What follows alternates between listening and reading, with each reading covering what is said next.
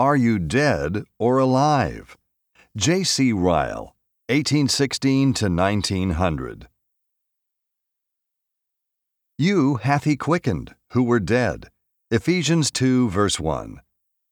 Reader, look at the words before your eyes and ponder them well. Search your own heart and do not lay down this paper without solemn self inquiry. I meet you this day with one simple question Are you among the living or among the dead? Give me your attention while I unfold this matter and show you what God has said about it in the Scriptures. If I say hard things, it is not because I do not love you. I write as I do because I desire your salvation. He is your best friend who tells you the most truth. First, then, let me tell you what we all are by nature. We are dead. Dead is a strong word, but it is not my own coining and invention. I did not choose it. The Holy Ghost told Paul to write it down about the Ephesians. You hath he quickened who were dead. Ephesians 2, verse 1. The Lord Jesus Christ made use of it in the parable of the prodigal son. This my son was dead and is alive again. Luke 15, verses 24 and 32. You will read it also in the epistle to the Corinthians. One died for all, then we're all dead. 2 Corinthians 5, verse 14. Shall a mortal man be wise above that which is written? Must I not take heed to speak that which I find in the Bible, and neither less nor more? Dead is an awful idea, and one that man is most unwilling to receive. He does not like to allow the whole extent of his soul's disease. He shuts his eyes to the real amount of his danger. Many a one will allow me to say that naturally most people are not quite what they ought to be.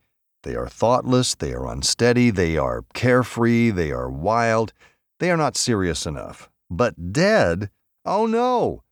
I must not mention it. It is going too far to say that. The idea is a stone of stumbling and a rock of offense. My dear reader, what we like in religion is of very little consequence. The only question is, What is written? What saith the Lord? God's thoughts are not man's thoughts, and God's words are not man's words. Isaiah 55, verse 8. God says of every living person who is not a decided Christian, be he high or low, rich or poor, old or young, he is dead. In this, as in everything else, God's words are right. Nothing could be said more correct, nothing more accurate, nothing more faithful, nothing more true. Stay a little and let me reason this out with you. Come and see.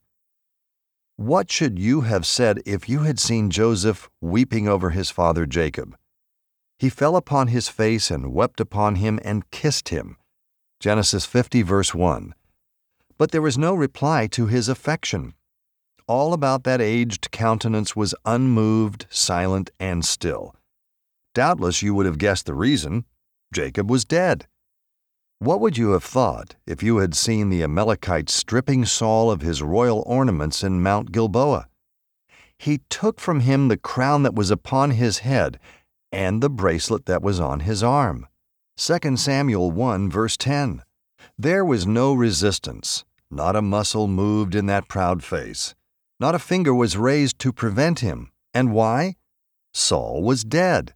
What should you have thought if you had met the widow's son in the gate of Nain lying on a bier, wrapped about with grave clothes, followed by his weeping mother, carried slowly towards the tomb? Luke 7, verse 12. Doubtless it would have been all clear to you. It would have needed no explanation. The young man was dead. Now, I say this is just the condition of every man by nature in the matter of his soul. I say this is just the state of the vast majority of people around us in spiritual things. God calls to them continually by mercies, by afflictions, by ministers, by His word. But they do not hear His voice. The crown and glory of their being, that precious jewel, their immortal soul, is being seized, plundered, and taken away, and they are utterly unconcerned. The devil is carrying them away day after day along the broad road that leads to destruction. and they allow him to make them his captives without a struggle. And this is going on everywhere, all around you, among all classes, through the length and breadth of the land. You know it in your own conscience while you read this paper. You must be aware of it. You cannot deny it. And what, then, I ask you, can be said more perfectly true than that which God says, We are all by nature spiritually dead?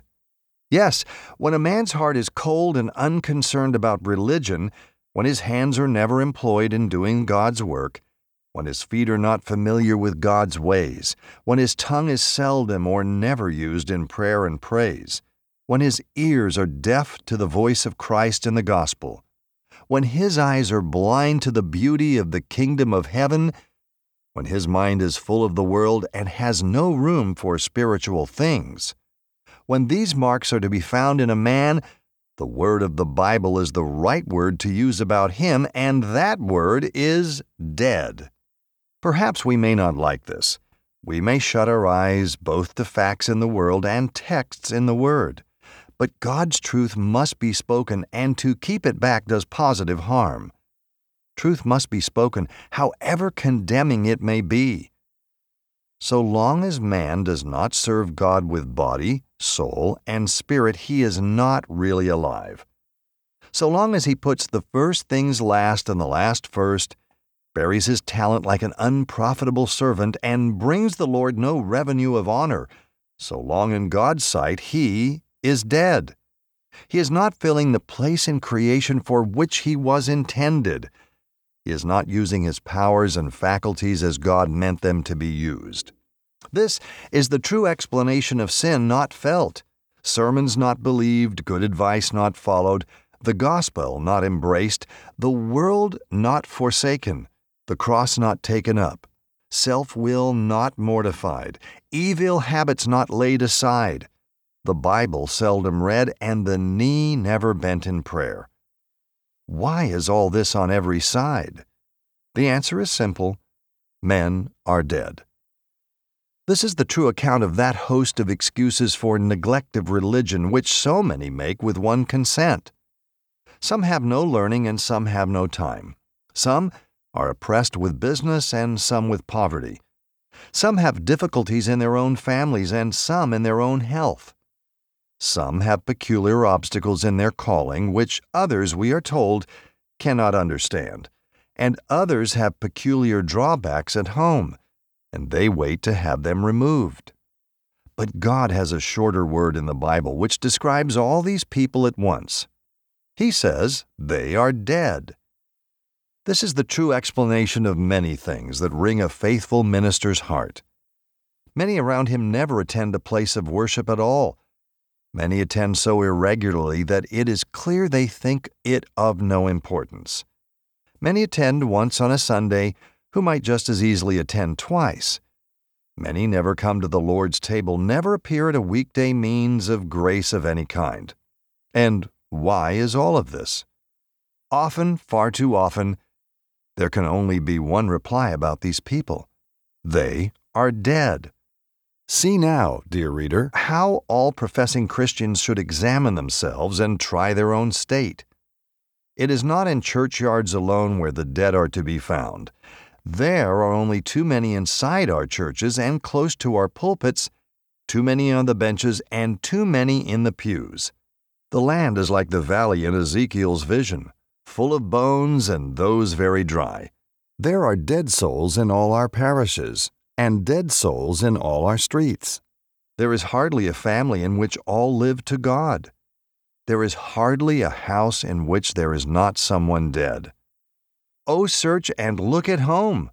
Prove your own self.